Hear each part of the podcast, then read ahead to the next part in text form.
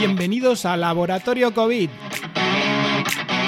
Un programa donde abrimos las puertas de nuestro laboratorio dedicado exclusivamente al diagnóstico de la COVID-19.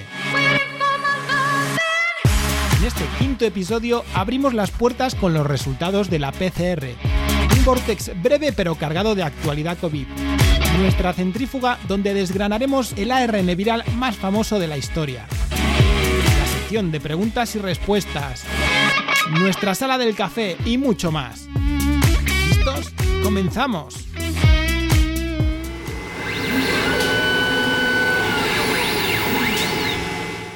El aumento del conocimiento depende por completo de la existencia del desacuerdo. Karl Popper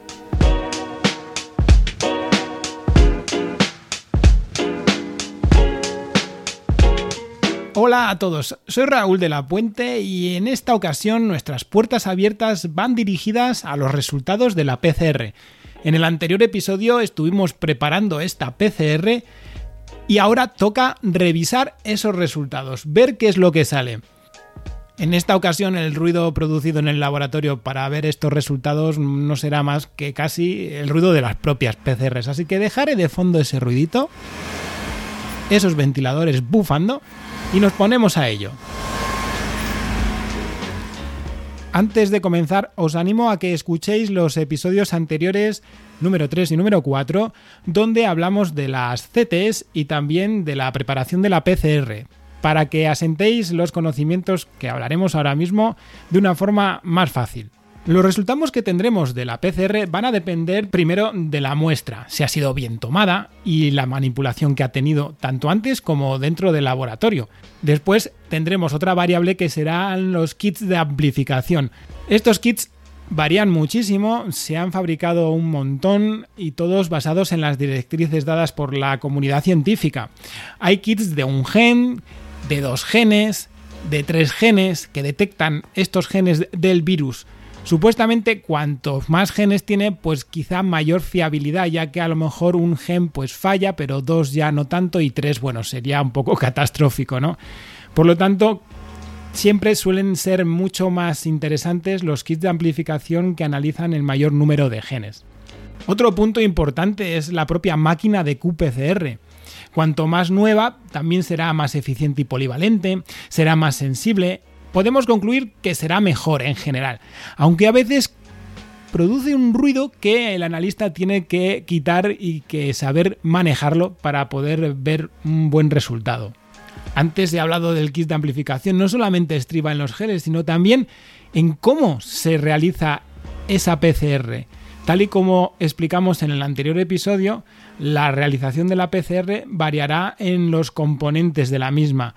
Hay kits que son más fáciles de unir esos componentes y otros que son más difíciles. Por lo tanto, este es un punto también a destacar dependiendo del laboratorio de diagnóstico donde se trabaje.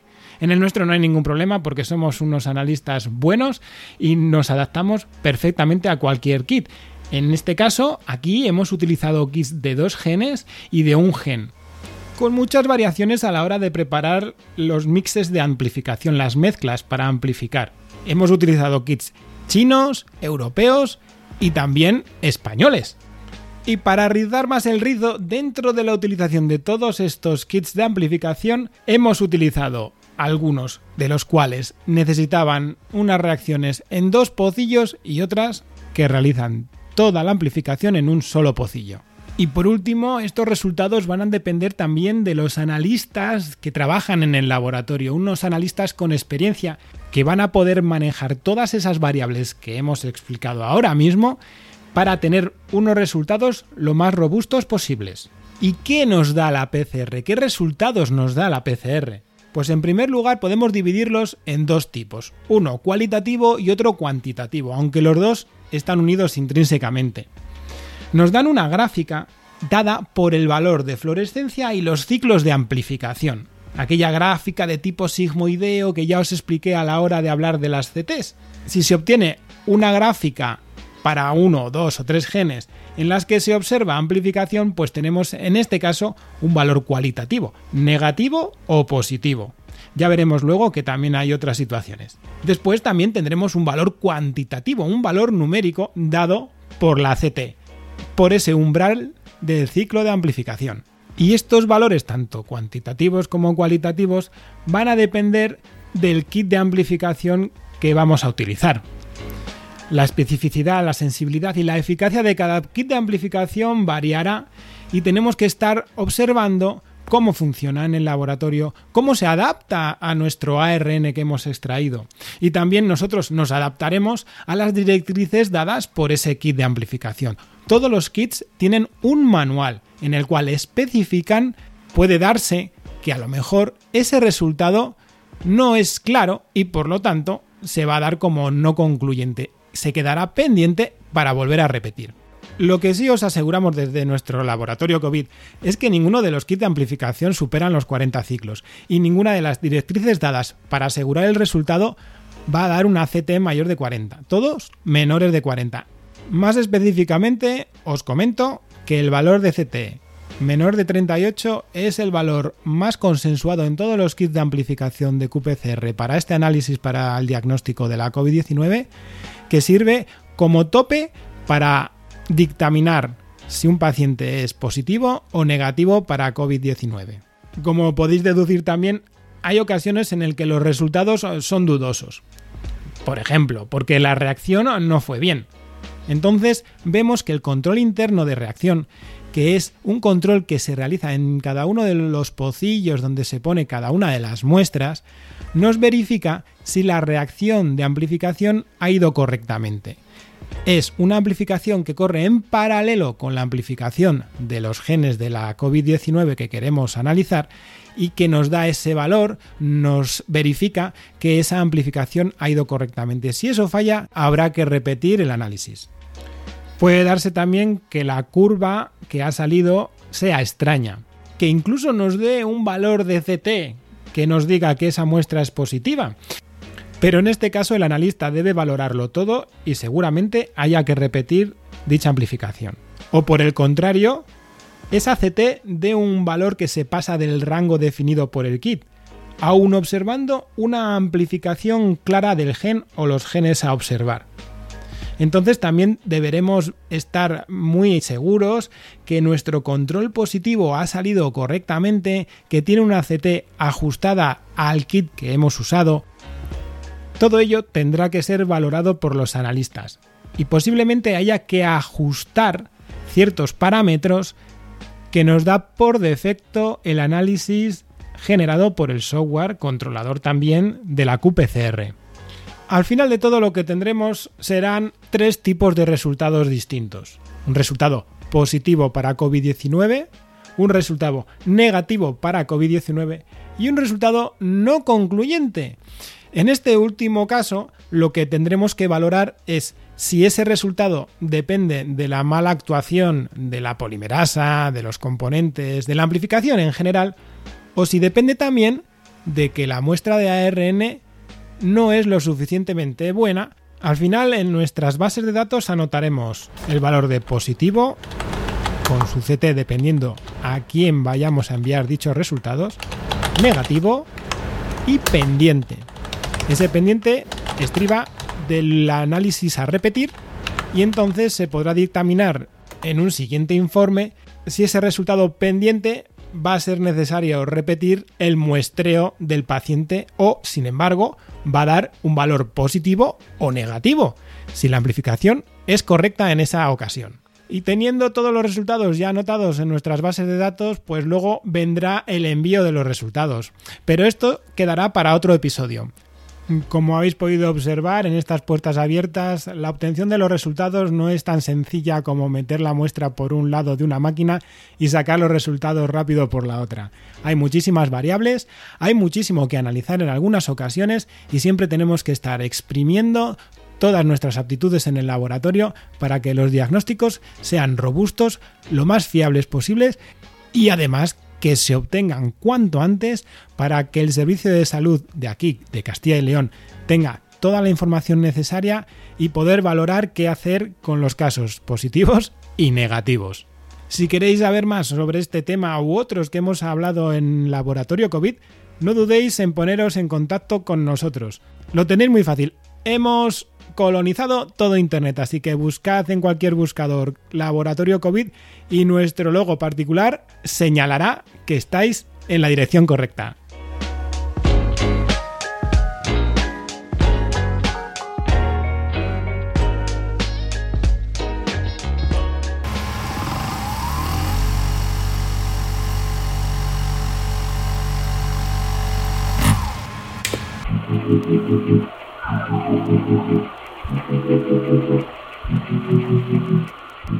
Ya estamos en el Vortex, vamos a ver qué nos trae la actualidad referente a esta temática COVID. Lo primero de todo ha sido el caso espectacular de la retirada de la vacuna de Janssen en Estados Unidos tras seis casos de trombosis supuestamente relacionadas con esta vacuna, después de haber vacunado a más de 6 millones de personas. Tras la suspensión de entregas de esta nueva vacuna, tanto como el problema que ha tenido de suministro la de AstraZeneca, ha ocasionado que la Unión Europea haya llegado a un acuerdo con Pfizer y BioNTech para adelantar al segundo trimestre de este año la entrega a los Estados miembros de 50 millones de dosis de su vacuna contra la COVID-19 y cuya distribución estaba prevista para los últimos tres meses de este año. De esta forma, el suministro de estas dos compañías al bloque entre abril y junio asciende a 250 millones de dosis, desde los 200 millones contemplados hasta ahora. La Unión Europea reacciona de esta forma a lo que os comentaba, a la suspensión de las entregas por parte de Janssen y los problemas de producción que desde el inicio de la campaña ha experimentado AstraZeneca. En el caso de España, esto supone que de aquí a junio, empezando con el refuerzo este mismo mes de abril, contará con unos 25 millones de dosis de Comirnaty, que es la de Pfizer, para inmunizar a 12,5 millones de personas en lugar de los 20 millones de unidades que estaban previstas. Siguiendo con la actualidad española, el bombazo de la semana ha sido la entrevista realizada por el periodista Jordi Évole a Miguel Bosé. Y no voy a gastar más tiempo en el Vortex con esta noticia. Pero si os queréis pasar un buen rato, revisad las redes sociales con todos los memes que se han originado gracias a las declaraciones de este individuo. Una de las preguntas más recurrentes actualmente es qué medicamentos son compatibles con la vacuna y cómo deben administrarse. Hace muy poco muchos periódicos han publicado ciertas entrevistas y ciertas conclusiones eh, de diversos especialistas relacionados con los medicamentos más usuales. Pero todos concluyen lo mismo, que no hay que dejar de administrarse la medicación rutinaria y que si en algún caso uno duda sobre ello, debe preguntar a su especialista. Desde la Sociedad Española de Cardiología afirman, por ejemplo, que tomando el Sintron se controla el tiempo de protombina, que es el tiempo que tarda la sangre en coagular. Habitualmente tiene que estar en un rango de 2,5 veces por encima de lo normal y así con una herida no se coagularía. ¿Por qué esto es muy importante? Porque las personas que llevan una prótesis metálica en el corazón, por ejemplo, coagularían. Se formarían coágulos en la prótesis porque es un elemento extraño a nuestro organismo. Lo mismo sucede con antihistamínicos y vacunas contra la alergia. Lo único que recomiendan desde la Sociedad Española de Alergología e Inmunología Clínica, con un informe bien detallado, es que se debe aumentar el tiempo de espera en diversos tramos dependiendo de qué tratamiento antihistamínico se esté llevando el paciente. Lo mismo con tratamientos inmunosupresores o inmunomoduladores, como por ejemplo personas que tienen VIH. Desde el Ministerio de Sanidad afirman que el problema que ha habido con otras vacunas con virus atenuados es que los pacientes inmunodeprimidos o que toman medicinas que pueden producir inmunodepresión, incluidos los corticoides, por ejemplo en asmáticos o en trasplantados, pudiera producir un brote del virus. Esto no puede pasar con las vacunas contra el COVID porque no utilizan virus atenuados, utilizan ARN mensajero o bien un vector, que es un virus que no se multiplica. A modo de flash, una noticia internacional y es que el 30 de marzo el director del Centro de Prevención y Control de Enfermedades de los Estados Unidos, Rochelle Walensky, dijo que, según sus datos, la gente vacunada no lleva el virus. También es destacable un estudio en una revista demasiado poco reconocida y con una investigadora que tampoco es que tenga demasiados papers, pero sí que ha hecho bastante ruido en estos últimos días, y es que afirma que el virus de la COVID-19 puede permanecer hasta un mes en el polvo del ambiente. Por eso recomiendan tanto muy fervientemente limpiar las superficies, que el ambiente esté bien ventilado y sobre todo en los lugares donde se trabaje, como los laboratorios, con este tipo de virus, que se tenga muy en cuenta las superficies a las cuales no se llega normalmente. Hay muchas pollatas en los laboratorios, muchas alturas que están ahí. Aquí afirman que hay que tener mucho cuidado porque el virus se mantiene en el polvo hasta un mes después de haber llegado. Y termino no con una noticia, sino con algo que a lo mejor no habéis eh, prestado mucha atención o que se ven en las noticias o se lee en los medios de comunicación y es sobre la iniciativa COVAX. COVAX es el Fondo de Acceso Global para Vacunas COVID-19 y es una alianza impulsada por actores públicos y privados con el objetivo de garantizar el acceso equitativo a las vacunas que se logren desarrollar contra el coronavirus, siendo uno de los pilares de lo que se llama el acceso acelerado de herramientas contra la COVID-19. Está dirigida por la Alianza Mundial para las Vacunas y la Inmunización, Gavi, la Coalición para las Innovaciones en Preparación para Epidemias, CEPI, y la Organización Mundial de la Salud, la OMS. Esta alianza COVAX pretende ayudar a casi 150 proyectos para desarrollar vacunas y al mismo tiempo está apoyando la creación de capacidades de fabricación de las mismas y comprando suministros con antelación, con el fin de que 2.000 millones de dosis se puedan distribuir equitativamente para finales de este 2021.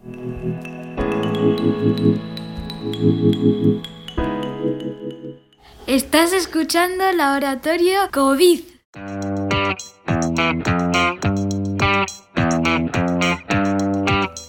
Ya estamos en la sección de preguntas y respuestas y de nuevo tenemos aquí a Nasario. Hola Nasario, ¿cómo se encuentra? Hola doctor.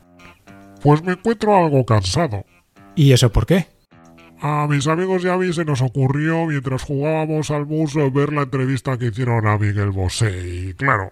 No me diga que les despertó su instinto fiestero. No, no, que va, que después de aquel programa pues nos dio por hablar de ello, de reírnos del colega y además leer todo lo que se ha dicho por internet. ¿Sabe usted lo de los dos gramitos, no? Sí, sí, bueno, Nasario, dejémoslo porque la verdad es que no he querido ver la entrevista ni la voy a ver. Vamos con las preguntas, que la primera, la verdad es que me la realizaron en persona, así que un saludo, Carmen. Nasario, ¿puede hacer el favor de leerla? ¿Cuánto dura todo el proceso en el laboratorio para obtener todos los resultados? Bueno, pues vamos a ver. Así, a grandes rasgos. Según llegan las muestras tienen que estar en la estufa media hora. Después, entre la organización de las muestras y la lectura, el cante de las muestras, junto con la revisión de todo el material, pues vamos a decir otra media horita más, siempre y cuando todo el material esté listo ya. Tomando de base y como indican las instrucciones de los kits, se pueden extraer en pareja 24 y 24 48 muestras en una hora y luego la PCR que ya estará lista dura hora y media esa amplificación y la lectura de los resultados pues otros 10 minutillos. Por lo que creo que echando cálculos rápidos, entre 3 horas y media y 4 horas es lo que duraría todo para 48 muestras. Claro, nosotros optimizamos muchísimo más el tiempo, nuestra experiencia hace que todo esto sea mejor y tenemos más resultados en ese mismo tiempo, claro. Pero bueno, que se hagan una idea. Vamos a poner 48 muestras en unas 3 horas y media. Vamos con la siguiente pregunta, Nasario. Uy, esta viene de un conocido podcastero, Charlie Encinas, por medio de Telegram de nuestro grupo Laboratorio COVID. Y dice, ¿existe alguna relevancia entre la vacunación y la donación de sangre? Yo soy donante habitual y la media de edad que me suelo encontrar es alta, la verdad. Pero no sé si la vacuna aconseja no donar o si un vacunado puede generar plasma como un infectado de COVID que sirva para el tratamiento de enfermos con clínica en curso. En Telegram yo le contesté con mi sentido común, que después de vacunarse pues esperaría si tuviese algún que otro síntoma a estar bien y después podría ir a donar sangre sin problemas, que tendría que notificárselo a las personas que están allí para recoger la sangre, pero que no habría ningún problema a mayores. Pero para estar completamente seguro, me puse en contacto con la gerencia de la atención primaria de aquí de León. Y ahí me pudieron decir que no existe en sí aquí ningún protocolo de actuación referente a la gente que ha sido vacunada y por lo tanto se deben de seguir las instrucciones básicas. Si se encuentra uno mal, pues esperar una semana o dos a encontrarse correctamente para poder ir a vacunar, ya sea con las vacunas basadas en ARN como las basadas en adenovirus como son AstraZeneca y Janssen. Sin embargo, para completar toda esta información también me han pasado enlaces relacionados con este tema. En primer lugar, con la Asociación de Donantes de Sangres de Navarra, los cuales advierten que para las vacunas con ARN, Pfizer y Moderna, de momento y con fecha del 25 de febrero de este año 2021, se puede volver a donar después de una semana de la segunda dosis.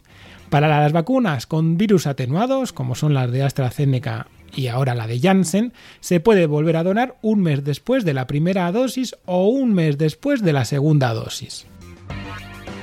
Esas son recomendaciones que dan desde el Banco de Sangre y Tejidos de Navarra. Sin embargo, no existe, como he comentado, ningún protocolo de actuación, que se debe regir todo por el sentido común. Además, otro enlace que me pasaron desde la Gerencia de Atención Primaria es el relacionado con la Cruz Roja Americana, esta Cruz Roja es de las más estrictas a la hora de elegir donantes. Y os leo lo que publicaron el pasado 9 de abril de este año 2021. En la mayoría de los casos no hay necesidad de dejar pasar tiempo para donar sangre si recibe la vacuna del COVID-19. Sin embargo, saber el nombre del fabricante es importante para determinar su elegibilidad para donar sangre. Las personas que recibieron la vacuna contra el COVID-19 tienen que indicar el nombre del fabricante de la vacuna cuando donen. Cuando se vacunen, las personas recibirán una tarjeta a impresión que indica la vacuna COVID-19 que recibieron. Y les pedimos a estas personas vacunadas que traigan esa tarjeta para su siguiente donación. En la mayoría de los casos, las personas que recibieron una vacuna contra la COVID-19 no tienen que esperar tiempo para donar sangre siempre que no tengan síntomas y se sientan bien en el momento de la donación. Las siguientes pautas de elegibilidad se aplican para todas las vacunas contra la COVID-19 recibidas, incluso las segundas dosis. Los donantes elegibles que recibieron una vacuna contra el COVID-19 actualmente autorizada en Estados Unidos, lo que incluye las vacunas de Janssen, Moderna y Pfizer, no tienen que esperar ningún tiempo para poder donar. Los donantes de sangre elegibles que no saben qué tipo de vacuna contra la COVID-19 recibieron deberán esperar dos semanas antes de donar sangre. Además, Charlie hacía incidencia también en el uso del plasma para combatir ya que tendrían anticuerpos contra la COVID-19. De esta forma también la Cruz Roja Americana realiza pruebas a todas las donaciones de sangre, plaquetas y plasma para detectar estos anticuerpos de COVID-19. Y como parte de ese esfuerzo, el plasma de las donaciones de sangre con resultado positivo de anticuerpos de COVID-19 ahora puede ayudar a los pacientes de coronavirus que necesitan transfusiones de plasma convaleciente. Por lo tanto, sí, sirven igual que los pacientes que han pasado la enfermedad. ¿Qué le parece, Nasario, si pasamos a la última pregunta? Perfecto, esta viene mediante mensaje directo en Twitter y la hizo Esther. Nos comenta que cómo os organizáis en el laboratorio y si tenéis turnos de trabajo. Ahora que se nos ha ido Raquel, pasamos de ser 5 en el laboratorio a 4. Entonces los turnos de laboratorio siempre han estado regidos por el flujo de muestras, de la llegada de muestras a nuestro laboratorio. Teníamos dos turnos anteriormente, uno de mañana y otro de tarde, sin embargo siempre el mayor flujo de muestras llegaba al mediodía, a partir de la hora de comer. Por lo tanto, ahora mismo tenemos un pequeño turno de mañana que solapa con los de tarde y ya nos agrupamos los cuatro en el laboratorio para tener una mayor eficacia en el trabajo.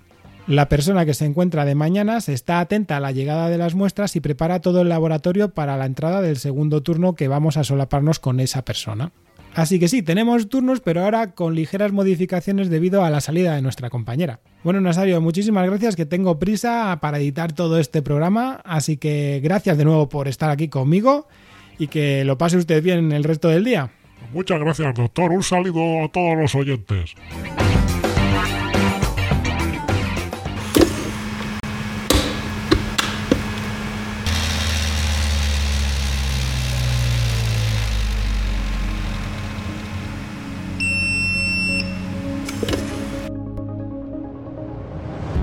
En la centrífuga de hoy vamos a afianzar los conocimientos relativos al ARN viral más conocido de la historia.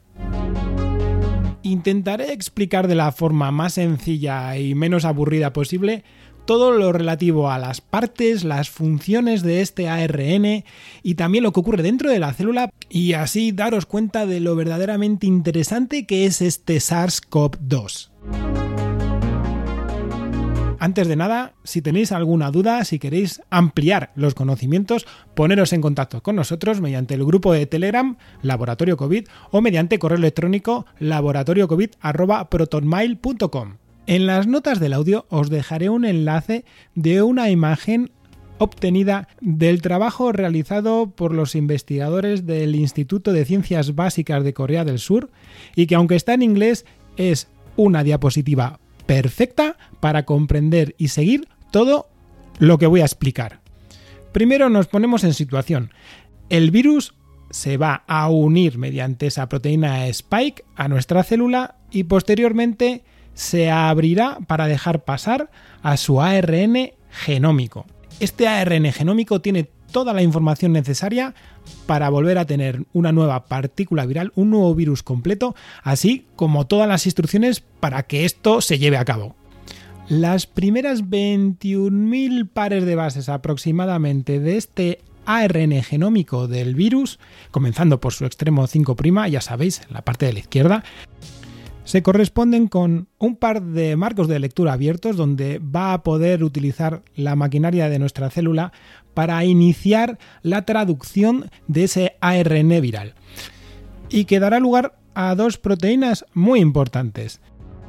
Esas dos proteínas se van a escindir, se van a cortar mediante una proteasa celular y se van a dividir en 16 proteínas no estructurales. Estas proteínas no estructurales van a formar un complejo de transcripción y replicación ARN dependiente. Aquí el virus lo que ha hecho es utilizar nuestra maquinaria celular para fabricar su propia maquinaria efectiva para poder obtener nuevos virus. Este complejo lo que va a hacer en primer lugar es replicar ese ARN genómico obtener copias de ese ARN genómico para que se incluyan dentro de nuestra de la nueva partícula viral, del nuevo virus. Pero también realizará una transcripción de ese ARN dando lugar a nueve ARNs subgenómicos. Y cada uno de estos ARN subgenómicos se podrán traducir en diversas proteínas, unas que serán estructurales, o sea, que formarán parte de la estructura del virus, y otras no estructurales. Las cuatro proteínas estructurales darán lugar a la glicoproteína Spike ya tan famosa, también a la envuelta del virus, a la proteína de membrana que ayudará a estabilizar dicha envuelta del virus y la proteína de la nucleocápsida. El resto de proteínas no estructurales, 5, formarán parte también de los complejos necesarios para que todo se lleve a cabo. Esas cuatro proteínas estructurales, junto con el ARN genómico que ya había sido replicado por la maquinaria nueva del virus, se dirigirán al retículo endoplasmático rugoso. Ese es un lugar, es un orgánulo de nuestras células que va a permitir ensamblar todos los componentes para formar una nueva partícula viral, un virus. Y después, tras pasar por el aparato de Golgi, que es otro orgánulo que tenemos en nuestras células, dichas partículas virales pueden ser incluidas, por ejemplo, en unas vesículas para expulsarse al exterior mediante exocitosis. Para resumir, el ARN del virus tiene 11 partes. Las dos primeras partes serán traducidas por nuestra célula en dos proteínas que servirán de complejo para replicar el ARN genómico completo y para transcribir el resto de ARN en nueve ARNs subgenómicos que posteriormente se traducirán en las cuatro proteínas estructurales que formarán parte de los nuevos virus junto con el ARN genómico producido anteriormente en la replicación y otras tantas proteínas no estructurales que no me voy a meter aquí en su función, pero que la tienen para que todo se lleve a cabo. Seguramente la centrífuga de hoy ha sido muy condensada, hay mucha información, pero os aseguro que viendo esa imagen que os he enlazado en las notas del audio y escuchando más o menos todo el proceso que os he explicado, se va a entender muy claramente. Estos procesos tan complejos que ocurren dentro de nuestras células se pueden desgranar muchísimo. Si queréis más información o conocer algo más, no dudéis en contactar con nosotros.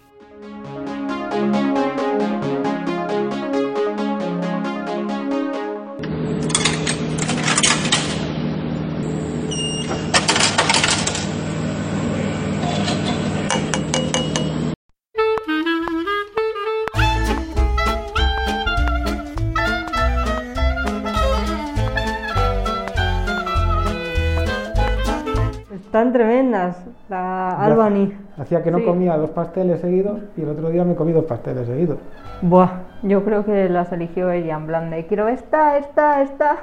No, no, pues yo te diré, yo el otro día, el otro día quiero decir ayer, el otro día puede ser el día que nací o, o- hoy o ayer.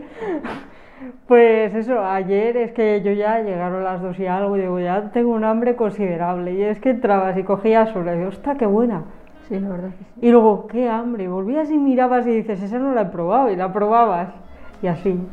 Sí, además es que eh, cuando estaban todas enteras, nos pasábamos Sara y yo un rato decidiendo a ver cuál coger porque todas tenían buena pinta. Pues además es que el problema que tienen los otros endulzantes es que yo no sé a vosotros, pero a mí la mayoría no me gusta el regusto que deja, el sabor que Sí. tiene.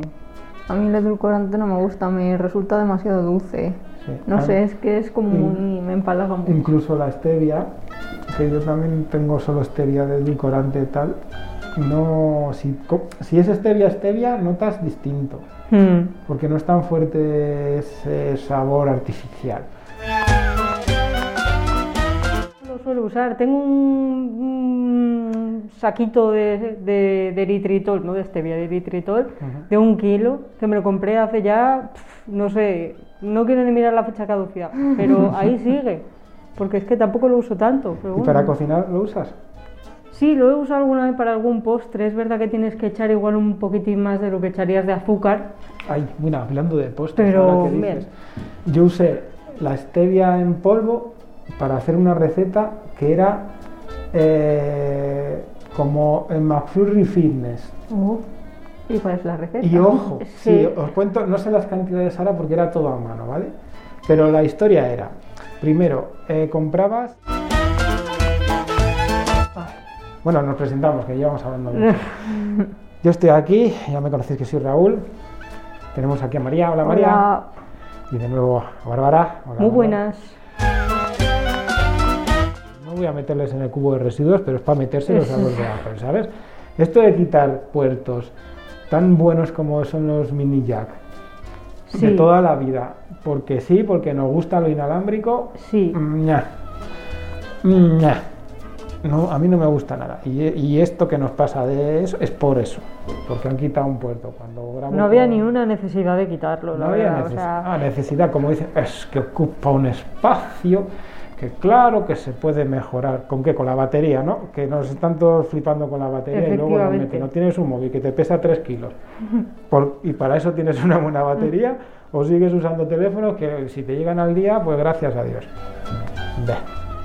Es que exactamente es eso. Mm, señores fabricantes de teléfonos, si van a quitar el mini jack, pongan buenas baterías. Eso, ¿eh?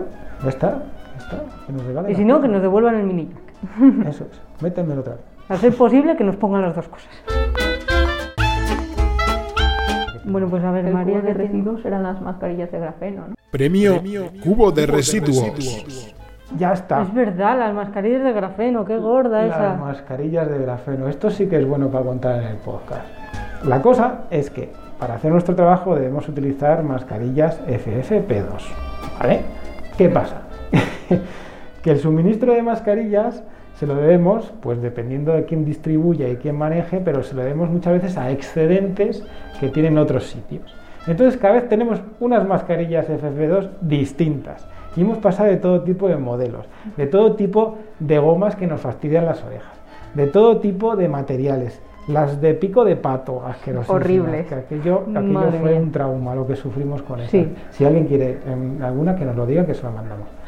Y, y ha llegado ahora unas que Bárbara estaba encantada, ¿no, Bárbara? Sí, ¿Por qué? eran comodísimas y, y- y se ajustaban genial, ni te tiraban de las orejas, ni te quedaban sueltas, o sea, es que era la perfección hecha mascarilla. Además tenían una almohadilla. o sea, Tenían una almohadilla Una también en la almohadilla. nariz, es que era increíble. A mí la verdad es que me daba igual porque me seguían tirando. Pero bueno, yo las colocaba como tenemos estas historias, ¿no? Estas, mm, ¿cómo se llaman? Los ganchitos de paquilla. unos no ganchitos, sé. nosotros tenemos No unos sé. ganchitos, no son unas eh, salvaorejas, pero Sí. son unos ganchitos, ¿no? Y a mí me da igual, me ponía esas, pero sí, sí que es verdad que cuando me las puse la primera vez dije, uy, estoy como un poco más agobiado. Y luego ya descubrimos qué pasa con las mascarillas. ¿Qué pasa, María, con las mascarillas? Pues que llevan grafeno Llevan y grafeno. lo están retirando porque dicen que puede ser perjudicial. Entonces, eh, estamos pensando que no sé si alguien quiere eliminarnos del sistema o qué, pero que para una ilusión que teníamos, que estaban bien las mascarillas, además venían en bolsitas individuales, o sea que era una cosa que nos hacía ilusión, pues no, pues ahora, ahora las tenemos, vamos a apartarlas otra vez por si acaso, Sí, a ver. Aquí- No vaya a ser que ahora no enfermemos de COVID, pero. sí, que nos A la largo plazo. Y era el grafeno, que era lo, Ah, el no, top. mira, ahora tienes cáncer de pulmón. Enhorabuena. ¿Por qué será? O fibrosis o alguna mierda. ¿eh? es que no puedo dejar de pensar. O acabamos con Miguel Bosé. O como Miguel Bosé, que es otro palco de residuos. Pero es que se lleva toda su vida. ¿Qué podemos meter en el halcón de menos 80? Premio Arcón de menos 80. Las pastas de Raquel. Oh, por Ya supuesto, está, ya las está. pastas de Albany. Albany, ¿eh? Como hoy ha estado siendo un podcast eh, Albany León. Albany León, venga, publicidad. Mm, estamos encantados de que nos mandéis pastas. No Sí, sí, guiño, guiño. Albany el León. Mm, riquísimos. No, no, la verdad. Pero bueno, oye, pero sobre todo creo- Raquel. Sí. Más Sí. es para Raquel. Que como os hemos comentado, se nos ha ido, ya está en Estrasburgo. Ha llegado, ¿eh? Raquel, un saludo desde aquí. Sí, un saludo desde León. Y, y bueno, que nos dejó unas pastillas a modo de despedida. Teníamos una porra, llegará a Estrasburgo, no llegará. Buah, vaya viaje. Porque claro, ya nos lo contará, que es lo que ha quedado, ya Sí. nos mandará un audio para que todos lo escuchemos con sus peripecias, ya no sean el viaje, sino también los trámites que ha tenido que hacer para irse a Estrasburgo en esta época de pandemia. Pero sí es verdad que, ya vamos, no estábamos con un corazón en un puño, pero sí que teníamos cierta preocupación de que fuese a llegar de una pieza casi. Voy a recomendar un podcast porque todo el mundo sabe que lo siempre lo recomiendo, pero es que eh, estos días me ha acompañado mucho y es el podcast de Luces en el Horizonte. Y me ha acompañado mucho porque he estado escuchando durante estos dos días dos programas especiales. Y es especiales porque hay dos colaboradores del podcast, que son Pablo y Javier, que tienen gustos en películas eh, no son peculiares, pero sí que tienen adversión a cierto tipo, a cierto género, en realidad, de películas. ¿no? Uno, Pablo, tiene adversión a películas de comedia que hagan el ridículo, que den vergüenza ajena, y, como todas las de Ben Stiller. ¿vale? Y el otro chico, Javier, tiene adversión a pelis de miedo, de terror. Entonces hicieron un reto, que uno veía una peli de miedo y lo comentaban en el podcast, Mm. y el otro veía una peli de vergüenza ajena de risa y lo comentaban en el podcast. Entonces las películas que eligieron fueron la primera de Rec, para el que le daba miedo, y luego algo pasa con Mary para el otro. Y me lo he pasado muy bien, porque ha sido eso, ¿no? Una semana que también he estado yo bastante más cansado, porque aunque no lo parezca, esto de los podcasts cansa a veces, ¿sabes? Teniendo todo lo que hay que hacer, pues el fin de semana tuve que editar demasiado y, y he, y he arrastrado un cansancio y encima en el CrossFit, pues uff, vamos, que no he descansado lo que tenía que haber descansado, ¿no? Y pues eso, escuchando a estos tíos, pues, pues me alegra. Además, eh, con Luis, que es el, el alma mater del podcast y el creador del podcast, ¿no? Luis Martínez, que es un gran escritor también, lo tengo yo con mucho aprecio porque además me hizo mm, como embajador de su podcast en unas jornadas de podcasting para recoger el premio si al final se lo daban, porque era uno de los luceros que se llaman a los que escuchamos este podcast. Y pues es todo un orgullo también, ¿no? Y es Qué un bueno. programa que me encanta desde hace muchísimo tiempo. Les conocí a, tanto a Luis como a, a Pablo, no lo conocí, pero a Luis y algún otro componente de aquella época, hace ya 5 o 6 años, les conocí en persona en Zaragoza. Y son unas bellísimas personas, ¿sabes? Entonces, bueno, pues a la anda, ya está. Que si no me voy a enrollar aquí, porque llevo escuchándole muchos años y son como unos amigos. Así que luces en el horizonte. Podcast recomendado de esta semana. Pimba. Pues ya estaría. Pues venga, nos vamos a despedir. Yo me despido. Hasta la próxima sala del café. María, Un saludo a todos y gracias por escucharnos. Y nos vemos la semana que viene. o nos escuchamos, que igual Nos escuchamos, nos escuchamos. Venga, hasta luego. En este episodio no vamos a saludar a ningún integrante nuevo en el grupo de Telegram, saludamos a todos muy fervientemente, pero queremos destacar la colaboración en esta ocasión de Petra, una amiga y compañera mía del box de CrossFit, pero que también trabaja dentro de la gerencia de atención primaria de aquí, del Servicio de Salud de Castilla y León, en la ciudad de León. Muchísimas gracias. Y al resto, si escucháis, meteros en el grupo de Telegram que tienen siempre algunas exclusivas y que ayudan en muchas ocasiones a comprender cosas que explicamos en este podcast.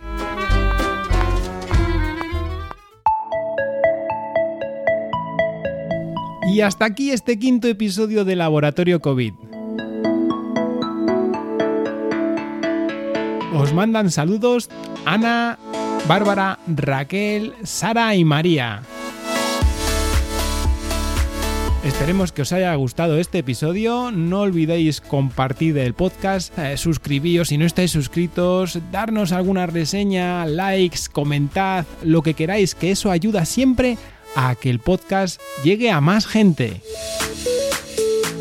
Muchísimas gracias por escucharnos y recordad, Laboratorio COVID, el único podcast donde siempre está el coronavirus.